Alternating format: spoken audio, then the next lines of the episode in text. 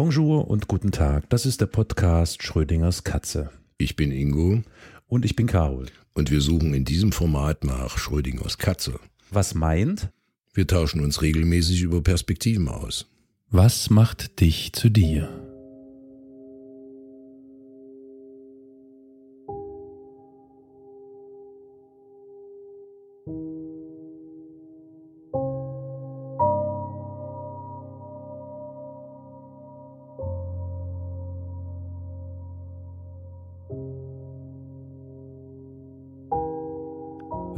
Das Wort Ich sagst, ist dir wahrscheinlich relativ klar, was das bedeutet.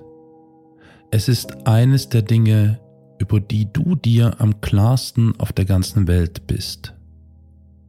Etwas, das du seit deinem ersten Lebensjahr verstanden hast. Du arbeitest vielleicht an der Frage, wer bin ich? Aber du findest heraus, wer Teil der Frage ist der Teil mit dem Ich ist offensichtlich. Das bist nur du. Aber wenn man innehält und eine Minute darüber nachdenkt, darüber, worauf das Ich im Kern wirklich hinausläuft, werden die Dinge ziemlich seltsam. Versuchen wir es einmal. Wir beginnen mit der ersten Sache, die die meisten Menschen mit dem gleichsetzen, was ein Mensch ist dem physischen Körper selbst. Die Körpertheorie. Die Körpertheorie besagt, dass das der Grund ist, warum man zu einem Menschen wird. Und das würde Sinn machen. Es spielt keine Rolle, was in deinem Leben passiert. Wenn dein Körper nicht mehr funktioniert, stirbst du. Wenn zum Beispiel Mark etwas Traumatisches durchmacht, und seine Familie sagt, es hat ihn wirklich verändert. Er ist einfach nicht mehr derselbe Mensch. Dann heißt das nicht wörtlich, dass Mark nicht mehr derselbe Mensch ist. Er hat sich verändert, aber er ist immer noch Mark. Denn Marks Körper ist Mark, egal wie er sich verhält. Die Menschen glauben, dass sie so viel mehr als ein Stück Fleisch und Knochen seien aber am Ende ist eine physische Ameise die Ameise. Der Körper eines Eichhörnchens ist das Eichhörnchen und ein Mensch ist sein Körper. Das ist die Körpertheorie. Testen wir es. Was passiert also, wenn man sich die Fingernägel schneidet? Du veränderst deinen Körper und trennst einige seiner Atome vom Ganzen ab. Bedeutet das, dass du nicht mehr du selbst bist? Definitiv nicht. Du bist immer noch du. Wie ist es, wenn du eine Lebertransplantation bekommst? Ein größerer Deal, aber definitiv bist du immer noch du, richtig? Was ist, wenn du eine schreckliche Krankheit bekommst und deine Leber deine Niere, dein Herz, deine Lungen, dein Blut und dein Gesichtsgewebe durch synthetische Teile ersetzt werden müssen.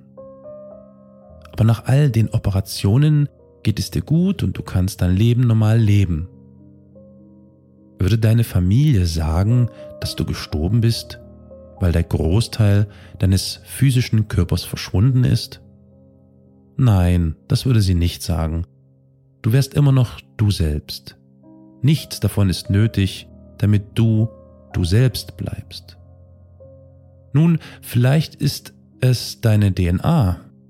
Vielleicht ist das der Kern, der dich zu Diere macht und keine dieser Organtransplantationen spielt eine Rolle, weil deine verbleibenden Zellen alle noch deine DNA enthalten und sie das sind, was dich erhält. Ein großes Problem dabei, eineiige Zwillinge haben eineiige DNA und sie sind nicht ein und dieselbe Person. Du bist du und ein eineiiger Zwilling ist ganz sicher nicht du. Die DNA ist nicht die Antwort.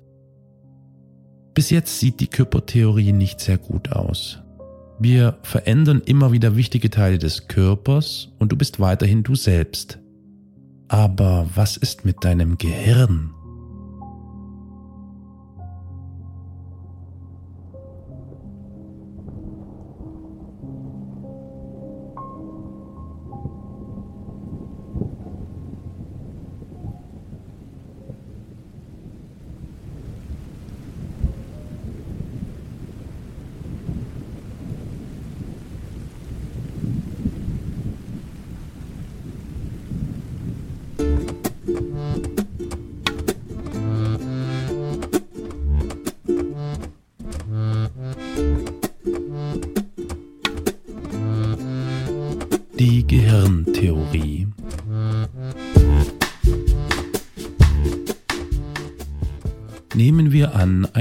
Verrückter Wissenschaftler nimmt dich und Jens Spahn gefangen und sperrt euch beide in einen Raum ein. Der Wissenschaftler führt dann an euch beiden eine Operation durch, bei der er jedes eurer Gehirne sicher entfernt und in den Kopf des anderen schaltet. Dann versiegelt er eure Schädel und weckt euch beide auf. Du schaust nach unten und befindest dich in einem völlig anderen Körper. In dem Körper von Spahn. Und auf der anderen Seite des Raumes siehst du deinen Körper mit Jens Spahns Persönlichkeit. Bist du immer noch du? Nun, meine Intuition sagt mir, dass du du bist. Du hast immer noch genau deine Persönlichkeit und all deine Erinnerungen. Du bist nun nur in Jens Spahns Körper. Du würdest deine Familie aufsuchen, um mir zu erklären, was passiert ist.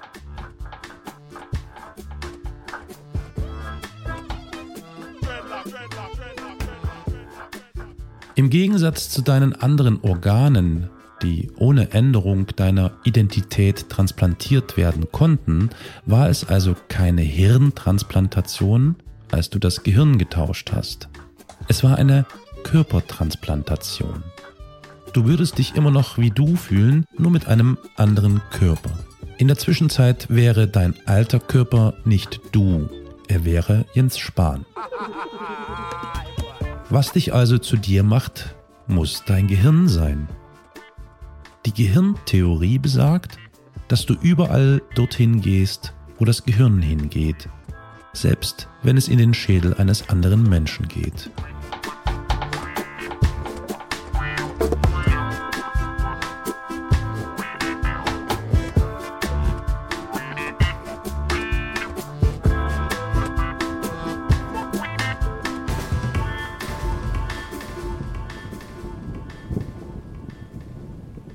Die Datentheorie. Was wäre, wenn der verrückte Wissenschaftler, nachdem er dich und Jens Spahn gefangen genommen hat, anstatt eure physischen Gehirne zu tauschen, einfach einen Computer an jedes eurer Gehirne anschließt, jedes einzelne Datenbit in jedem einzelnen kopiert, dann eure beiden Gehirne vollständig löscht und dann die Daten deines Gehirns auf das physische Gehirn des anderen kopiert. Ihr wacht also beide auf, beide mit eurem eigenen physischen Gehirn in eurem Kopf, aber du bist nicht in deinem Körper, du bist in Jens Spahns Körper. Letztendlich hat Jens Spahns Gehirn jetzt all deine Gedanken, Erinnerungen, Ängste, Hoffnungen, Träume, Emotionen und deine Persönlichkeit. Der Körper und das Gehirn von Jens Spahn würden immer noch loslaufen und bei deiner Familie darüber ausflippen und wieder, nach einer beträchtlichen Menge an Überzeugungsarbeit, würden sie in der Tat akzeptieren, dass du am Leben bist, nur in Jens Spahns Körper.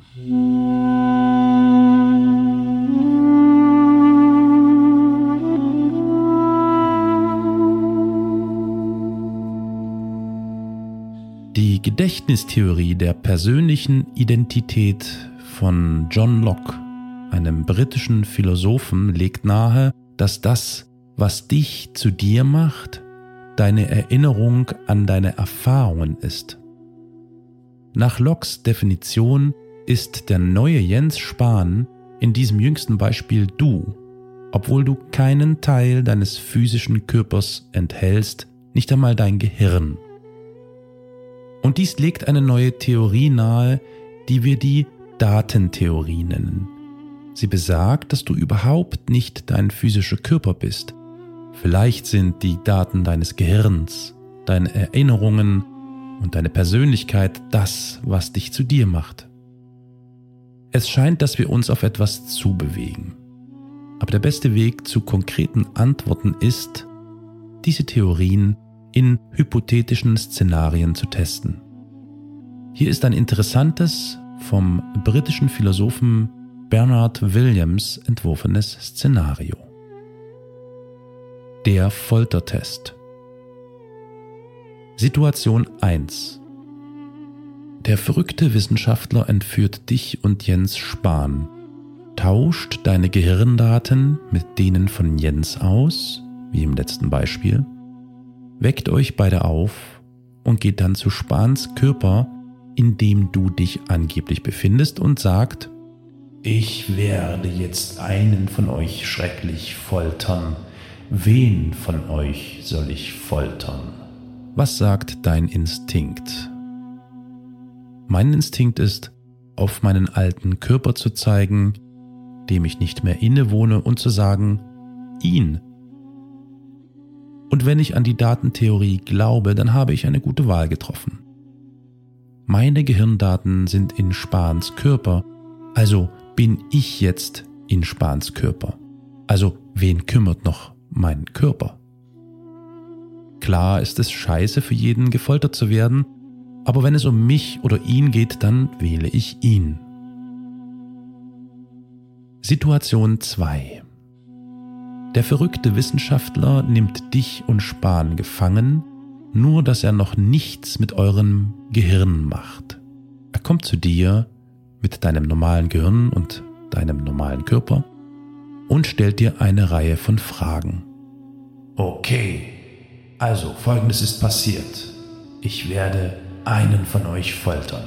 Wen soll ich foltern? Ihn? Bevor ich denjenigen foltere, den ich foltern soll, werde ich alle Erinnerungen von euer beider Gehirne löschen, so dass sich keiner von euch, wenn die Folterungen stattfinden, daran erinnern wird, wer er vorher war. Ändert das deine Entscheidung? Nein, foltern Sie ihn. Noch eine Sache, bevor die Folterung beginnt, werde ich nicht nur dein Gehirn säubern, sondern auch neue Schaltkreise in dein Gehirn einbauen, die dich davon überzeugen, dass du Jens Spahn bist.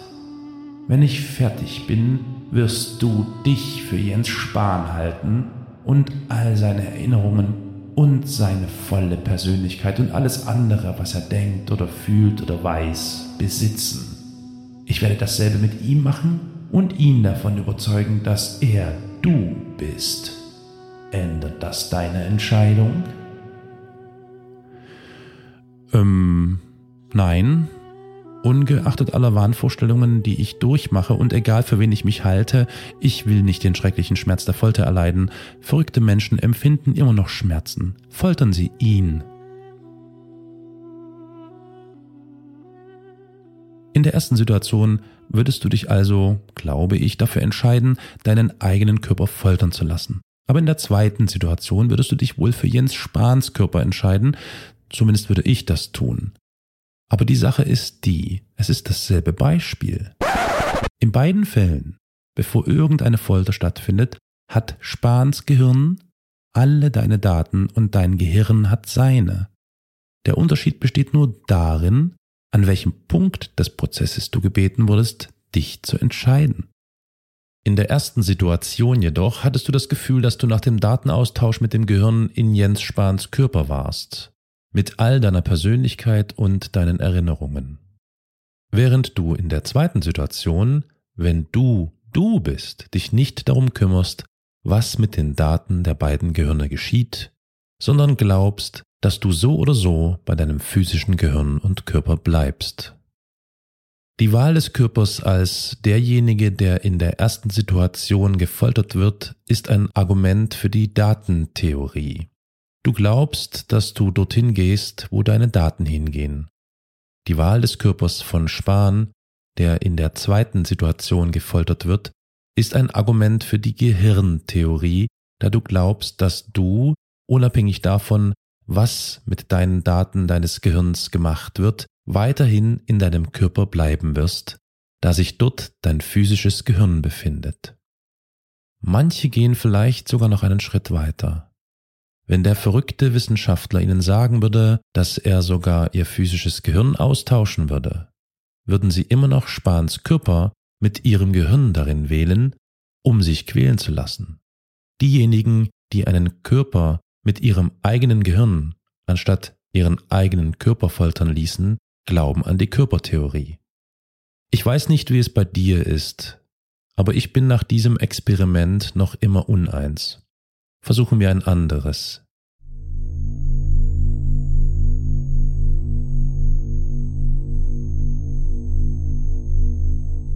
Hier ist meine Version des Teleportation-Gedankenexperiments des modernen Philosophen Derek Parfit, das er erstmals in seinem Buch Reasons and Persons beschrieben hat. Das Teleportation-Gedankenexperiment.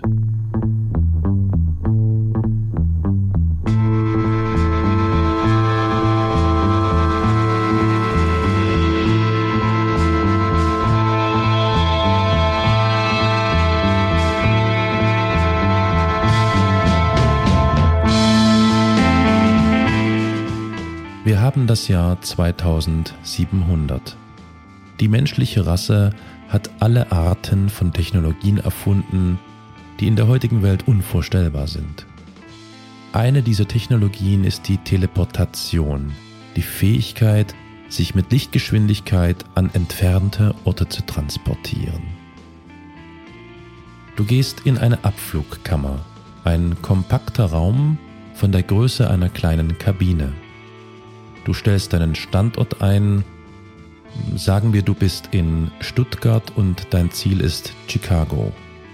Wenn du bereit bist, drückst du einen Knopf an der Wand.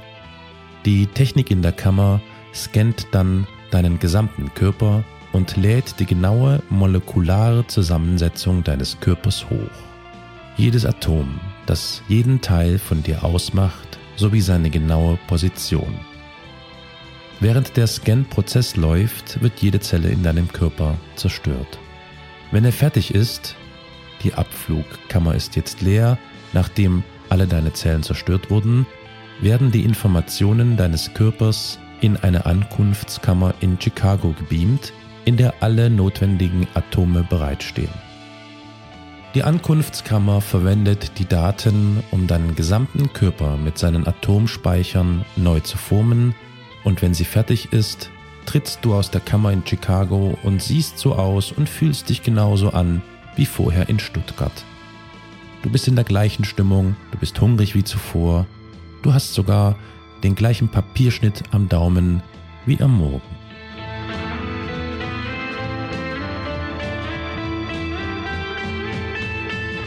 Der gesamte Prozess vom Drücken des Knopfes in der Abflugkammer bis zum Verlassen der Ankunftskammer in Chicago dauert fünf Minuten. Aber für dich fühlt sich das sofort an. Du drückst den Knopf, die Dinge werden für einen Wimpernschlag schwarz und jetzt stehst du in Chicago. Cool, oder?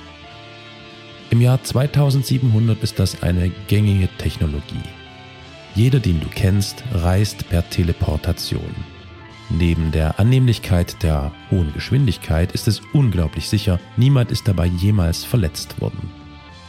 Eines Tages gehst du in die Abflugkammer in Stuttgart, um morgens zu deinem Arbeitsplatz in Chicago zu gelangen. Du drückst den großen Knopf an der Kabinenwand und hörst, wie sich der Scanner einschaltet, aber er funktioniert nicht. Einen normalen Sekundenstromausfall gab es bisher noch nie. Du verlässt also die Kabine und bist tatsächlich noch immer in Stuttgart. Du gehst zum Kundenservice-Schalter und sagst der Dame, die dort arbeitet, dass die Abflugkammer kaputt ist. Du fragst sie, ob es noch eine andere gibt, die du stattdessen benutzen kannst, da du eine frühe Besprechung hast und nicht zu spät kommen möchtest. Sie sieht sich ihre Einträge an und sagt, es sieht so aus, als hätte der Scanner funktioniert und die Daten korrekt erfasst, aber der Zellzerstörer, der normalerweise mit dem Scanner zusammenarbeitet, hatte eine Fehlfunktion. Nein, erklärst du, es hat nicht funktioniert, denn ich bin immer noch hier und ich komme zu spät zu meinem Meeting. Könnten Sie mir bitte eine neue Abflugkammer einrichten? Sie öffnet ein Videofenster und sagt, nein, es hat funktioniert. Sehen Sie?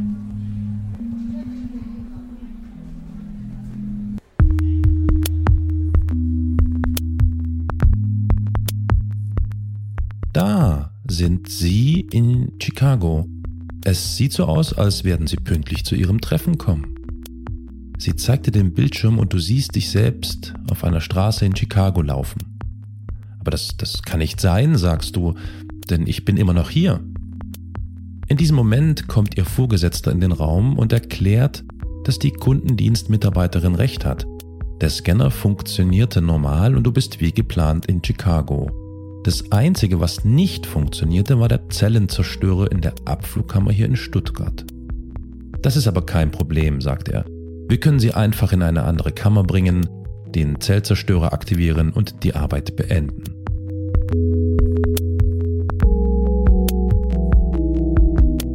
Und obwohl dies nichts ist, was nicht schon vorher geschehen wäre, in der Tat werden deine Zellen jeden Tag zweimal zerstört, bist du plötzlich entsetzt über die Aussicht. Warten Sie, nein, das, das will ich nicht tun, ich werde sterben. Der Vorgesetzte erklärt, Sie werden nicht sterben. Sie haben sich gerade in Chicago gesehen. Sie leben und es geht ihnen gut. Aber das bin nicht ich, das ist eine Nachbildung von mir, ein Betrüger. Ich bin das wahre Ich. Sie können meine Zellen nicht zerstören. Der Vorgesetzte und seine Mitarbeiterin schauen sich hilflos an. Es tut mir wirklich leid, aber wir sind gesetzlich verpflichtet, ihre Zellen zu zerstören. Es ist uns nicht erlaubt, den Körper einer Person in einer Ankunftskammer zu formen, ohne die Körperzellen zuvor in einer Abflugkammer zu zerstören. Du starrst sie ungläubig an und rennst dann zur Tür. Zwei Sicherheitsbeamte kommen und packen dich. Sie schleifen dich in eine Kammer, die deine Zellen zerstört, während du gegen die Kammerwand hämmerst und brüllst.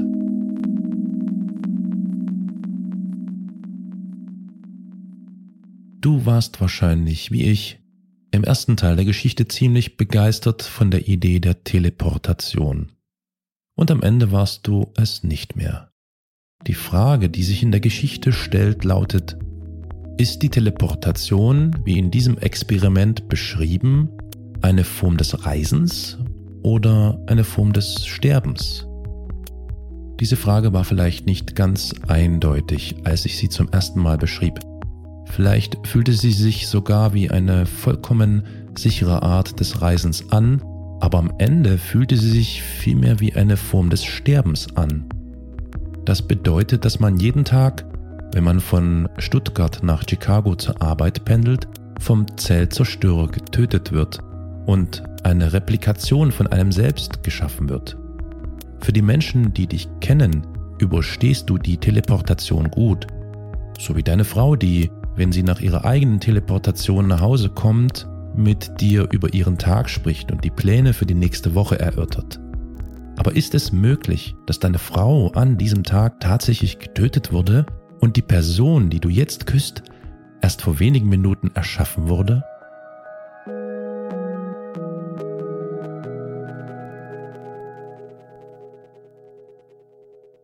Nun, das hängt wieder davon ab, wie du tickst. Jemand, der an die Datentheorie glaubt, würde behaupten, dass du in Chicago genauso wie in Stuttgart weilst und trotz Teleportation überlebensfähig bist. Aber in Zusammenhang mit dem Schrecken in Stuttgart, den du am Ende dort erlebtest, könnte jemand wirklich glauben, dass es für ihn in Ordnung sei, wenn er vernichtet würde, nur weil seine Daten in Chicago sicher und gewissermaßen lebendig sind? Und wenn der Teletransporter deine Daten nach Chicago beamen kann, um sie dort wieder zusammenzufügen, könnte er sie dann nicht auch in 50 andere Städte beamen und 50 neue Versionen von dir erstellen? Es wäre schwer zu argumentieren, dass das alles du warst. Für mich ist das Teleportationsexperiment ein herber Schlag gegen die Datentheorie. Ähnlich verhält es sich mit der Ego-Theorie.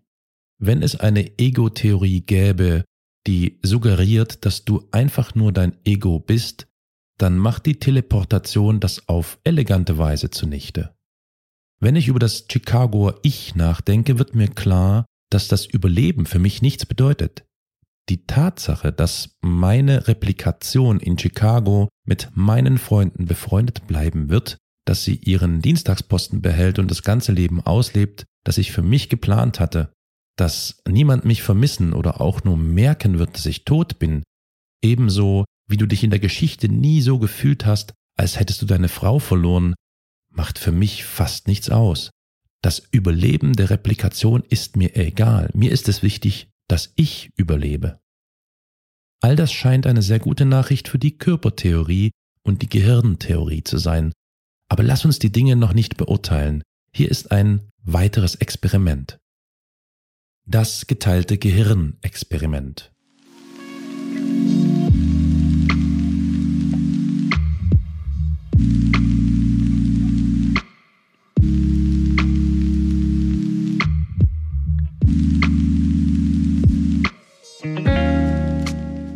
Eine coole Tatsache in Sachen menschliches Gehirn ist, dass die linke und die rechte Gehirnhälfte als ihre eigenen kleinen Welten funktionieren. Jede mit ihren eigenen Dingen, über die sie sich Sorgen machen müssen. Aber wenn jemandem eine Gehirnhälfte entfernt wird, kann er manchmal nicht nur überleben, sondern seine verbleibende Gehirnhälfte kann lernen, viele der früheren Arbeiten der anderen Hälfte zu erledigen so dass die Person ein normales Leben führen kann. Ja, richtig, du kannst die Hälfte deines Gehirns verlieren und möglicherweise normal funktionieren.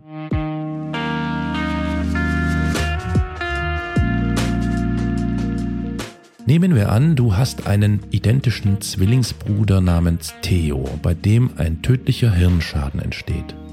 Du beschließt, ihn zu retten, indem du ihm die Hälfte deines Gehirns gibst. Die Ärzte operieren euch beide, entfernen sein Gehirn und ersetzen es mit der Hälfte deines Gehirns. Wenn du aufwachst, fühlst du dich normal und wie du selbst. Dein Zwilling, der bereits deine identische DNA hat, weil ihr Zwillinge seid, wacht mit deiner genauen Persönlichkeit und deinen Erinnerungen auf. Wenn du das realisierst, gerätst du eine Minute lang in Panik darüber, dass dein Zwilling nun all deine innersten Gedanken und Gefühle über absolut alles kennt. Du wirst dich bemühen, ihm das Versprechen abzuringen, es niemandem zu sagen, bis dir klar wird, dass du es ihm natürlich nicht sagen musst. Er ist nicht dein Zwilling, er ist du. Er wird genau so auf seine Privatsphäre bedacht sein wie du, denn es ist auch seine Privatsphäre. Wenn du zu dem Typen, der früher Theo war, hinüberschaust und ihm zusiehst, wie er ausflippt, dass er jetzt in Theos Körper statt in seinem eigenen ist, fragst du dich, warum bin ich in meinem Körper geblieben und nicht in Theos aufgewacht? Beide Gehirnhälften sind ich, also warum bin ich eindeutig in meinem Körper und sehe und denke jetzt nicht in einem Splitscreen aus unserer beider Sicht? Und welcher Teil von mir auch immer in Theos Kopf ist, Warum habe ich den Kontakt zu ihm verloren? Wer ist das Ich in Theos Kopf? Und wie ist er dort drüben gelandet, während ich hier geblieben bin? Die Gehirntheorie macht sich gerade in die Hose. Es macht keinen Sinn. Wenn Menschen dorthin gehen sollen, wo ihr Gehirn hingeht, was passiert dann, wenn ein Gehirn an zwei Orten gleichzeitig ist? Die Datentheorie, der das Teleportierungsexperiment sehr peinlich war, macht es in diesem Fall nicht besser. Aber die Körpertheorie, die wir gleich zu Beginn des Beitrags abgeschossen haben, ist plötzlich ganz selbstgefällig und ziemlich von sich begeistert. Die Körpertheorie besagt, natürlich bist du in deinem eigenen Körper aufgewacht. Dein Körper macht dich zu dem, was du bist. Dein Gehirn ist nur das Werkzeug, das deinen Körper zum Denken benutzt. Theo ist nicht du, er ist Theo. Er ist jetzt nur ein Theo, der deine Gedanken und deine Persönlichkeit hat. Es gibt nichts, was Theos Körper jemals tun kann, um nicht Theo zu sein. Dies würde helfen zu erklären, warum du in deinem Körper geblieben bist. Ein netter Schub für die Körpertheorie. Aber lass uns noch ein paar weitere Dinge betrachten.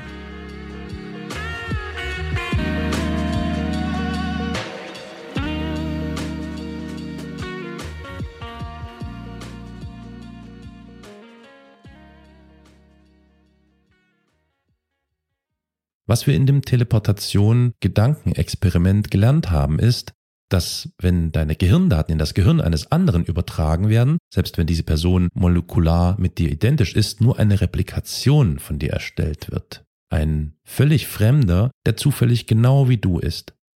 Es gibt etwas, das an dir in Stuttgart deutlich zu erkennen ist und das wichtig war. Als du in Chicago aus verschiedenen Atomen neu erschaffen wurdest, ging etwas Entscheidendes verloren. Etwas, das dich zu dir machte. Die Körpertheorie und die Gehirntheorie weist darauf hin, dass der einzige Unterschied zwischen dem Stuttgarter Du und dem Chicagoer Du darin besteht, dass du in Chicago aus verschiedenen Atomen erschaffen wurdest. Dein Chicagoer Körper war wie dein Körper, aber er war trotzdem aus einem anderen Material. Ist das also alles? Könnte die Körpertheorie auch das erklären?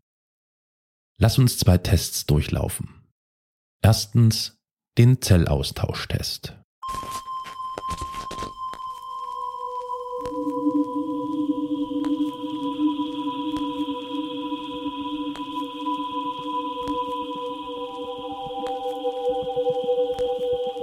Stell dir vor, ich ersetze eine Zelle in deinem Arm durch eine identische, aber fremde Replikationszelle.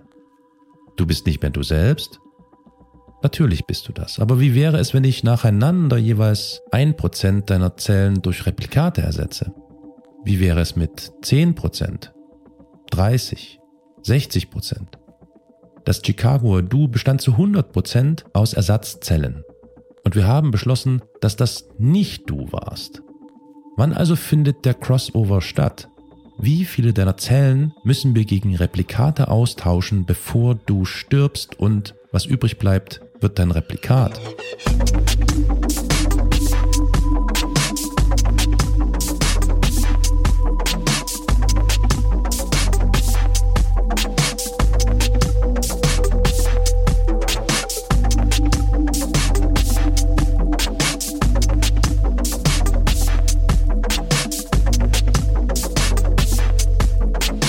Irgendwas stimmt damit nicht, oder? Wenn man bedenkt, dass die Zellen, die wir ersetzen, molekular identisch mit denen sind, die wir entfernen. Und jemand, der das alles beobachtet, würde nicht einmal bemerken, dass sich an dir etwas ändert, erscheint es unwahrscheinlich, dass du jemals während dieses Prozesses sterben würdest. Selbst wenn wir schließlich 100% deiner Zellen durch Replikate ersetzen. Aber wenn deine Zellen schließlich alle Replikate sind, wie unterscheidest du dich dann von dir in Chicago?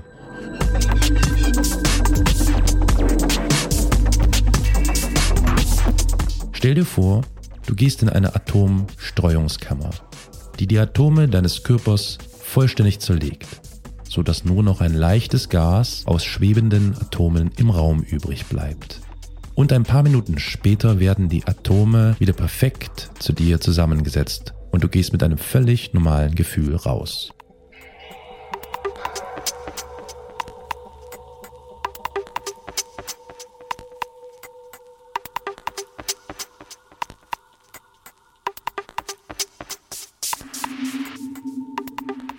Bist das immer noch du? Oder bist du gestorben, als du zerlegt wurdest und das, was wieder zusammengesetzt wurde, ist eine Nachbildung von dir?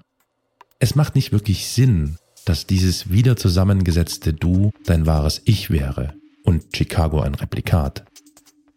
Wenn der einzige Unterschied zwischen den beiden Fällen darin besteht, dass der Zerstreuungsraum deine exakten Atome bewahrt und die Kammer in Chicago dich aus anderen Atomen zusammensetzt.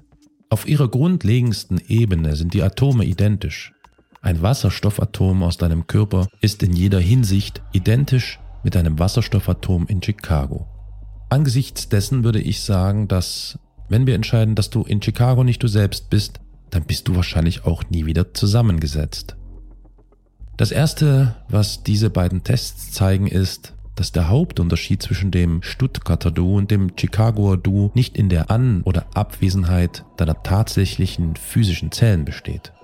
Der Zellenaustauschtest legt nahe, dass du nach und nach einen Großteil deines Körpers oder deines gesamten Körpers durch Replikamaterialien ersetzt und immer noch du selbst sein kannst. Der Körperstreuungstest legt nahe, dass du eine Zerstreuung und einen Neuaufbau durchlaufen kannst, selbst mit all deinem ursprünglichen physischen Material und nicht mehr du selbst sein kannst als du in Chicago.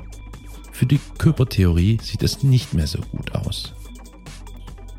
Die zweite Sache, die diese Tests zeigen, ist, dass der Unterschied zwischen Stuttgart und Chicago vielleicht nicht in der Art der einzelnen beteiligten Atome oder Zellen liegt, sondern in der Kontinuität. Der Zellaustauschtest könnte dich intakt gelassen haben, weil er dich nach und nach veränderte, eine Zelle nach der anderen.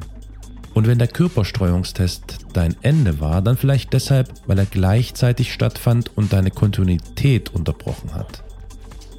Das würde auch erklären, warum die Teleportationskabine eine Mordmaschine sein könnte.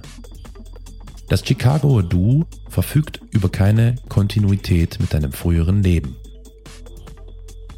Könnte es also sein, dass wir die ganze Zeit das Gehirn, den Körper, die Persönlichkeit und die Erinnerungen gegeneinander ausgespielt haben?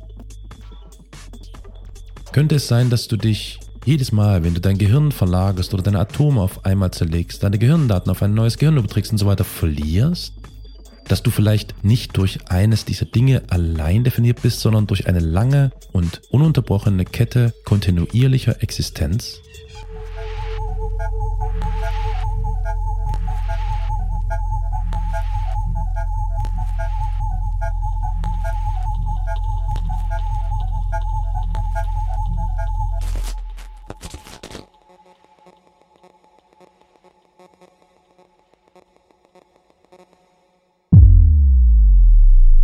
Kontinuität. Vor einigen Jahren zeigte mein verstorbener Großvater, der in den 90ern verstarb und an Demenz litt, auf ein Bild an der Wand, auf dem er als Sechsjähriger zu sehen war. Das bin ich, erklärte er. Er hat recht. Aber hey, es erscheint lächerlich, dass der Sechsjährige auf dem Bild und der extrem alte Mann neben mir ein und dieselbe Person sein könnten. Diese beiden Personen hatten nichts gemein. Körperlich waren sie sehr unterschiedlich. Fast jede Zelle im Körper des Sechsjährigen starb vor Jahrzehnten. Was ihre Persönlichkeiten betrifft, so können wir behaupten, dass sie keine Freunde gewesen wären, und sie hatten fast keine gemeinsamen Hirndaten. Jeder 90-jährige Mann auf der Straße ist meinem Großvater viel ähnlicher als dieser Sechsjährige. Vielleicht geht es nicht um Ähnlichkeit, sondern um Kontinuität. Wenn Ähnlichkeit ausreichen würde, um dich zu definieren, wären das Stuttgarter Du und das Chicagoer Du, die beide identisch sind, ein und dieselbe Person. Das, was mein Großvater mit dem Sechsjährigen auf dem Bild teilte, ist etwas, das er mit niemandem sonst auf der Erde teilte. Sie waren durch eine lange, ununterbrochene Kette kontinuierlicher Existenz miteinander verbunden. Als alter Mann weiß er vielleicht nichts über diesen sechsjährigen Jungen, aber er weiß etwas über sich selbst als 89-Jähriger. Und dieser 89-Jährige könnte eine Menge über sich selbst als 85-Jähriger wissen. Als 50-Jähriger wüsste er eine Menge über einen 43-Jährigen. Und als Siebenjähriger war er mit sechs Jahren ein Profi in Sachen Selbstvertrauen. Es ist eine lange Kette von sich überschneidenden Erinnerungen, Persönlichkeitsmerkmalen und körperlichen Eigenschaften.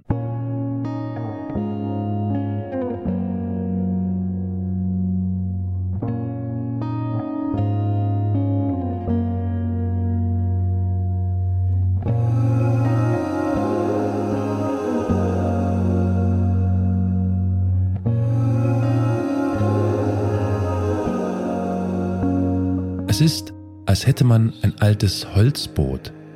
Vielleicht hast du es im Laufe der Jahre hunderte Male repariert und dabei Holzspan für Holzspan ersetzt, bis du eines Tages feststellst, dass kein einziges Stück Material des ursprünglichen Bootes mehr vorhanden ist. Ist das also immer noch dein Boot? Wenn du dein Boot an dem Tag, an dem du es gekauft hast, Erika nennen würdest, würdest du den Namen jetzt ändern? Es würde immer noch Erika heißen, oder? Auf diese Weise ist das, was du bist, nicht wirklich ein Ding, eine Sache, sondern eher eine Geschichte, eine Entwicklung oder ein bestimmtes Sujet, eine Person. Du bist ein bisschen wie ein Raum mit vielen Dingen darin, einige alte, einige neue, einige, die du kennst, einige, die du nicht kennst. Aber der Raum ändert sich ständig. Er ist von Woche zu Woche nie genau gleich. Ebenso bist du kein Satz von Gehirndaten, sondern eine bestimmte Datenbank, deren Inhalt sich ständig ändert, wächst und aktualisiert wird. Und du bist kein physischer Körper aus Atomen, sondern eine Reihe von Anweisungen, wie man mit den Atomen, die auf dich treffen, umgehen und sie organisieren soll. Die Leute benutzen immer das Wort Seele und ich weiß nie wirklich, wovon sie reden. Mir kam das Wort Seele immer wie ein poetischer Euphemismus für einen Teil des Gehirns vor, der sich uns sehr innerlich anfühlt oder ein Versuch, dem Menschen mehr Würde zu geben, als nur ein biologischer Urkörper zu sein oder eine Möglichkeit zu erklären, dass wir ewig sind. Aber vielleicht ist das Wort Seele das, worüber die Menschen sprechen. Das, was meinen 90-jährigen Großvater mit dem Jungen auf dem Bild verbindet. Wenn seine Zellen und Erinnerungen kommen und gehen, wenn sich jeder Holzspan in seinem Boot immer wieder verändert, ist vielleicht die einzige gemeinsame Verbindung, die alles zusammenhält, seine Seele,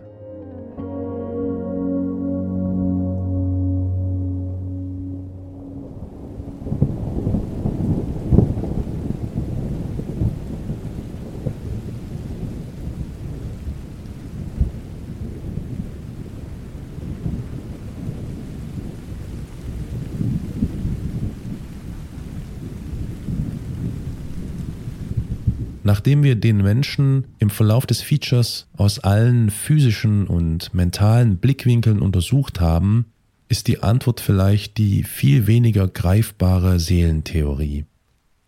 Es wäre schön gewesen, das Feature hier enden zu lassen, aber das geht so einfach nicht, denn an Seelen kann ich nicht so recht glauben. Ich bin völlig aus dem Gleichgewicht. Eine Woche lang über Klone von sich selbst nachzudenken, sich vorzustellen, dass man sein Gehirn teilt oder mit dem eines anderen verschmilzt und sich zu fragen, ob man jedes Mal, wenn man schläft und dann als Replikation aufwacht, heimlich stirbt, macht einiges mit einem.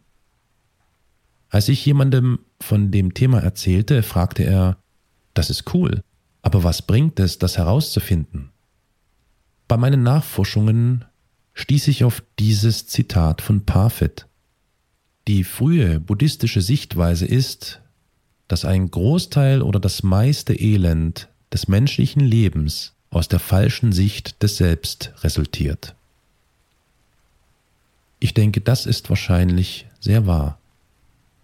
Und das ist der Sinn, über dieses Thema nachzudenken.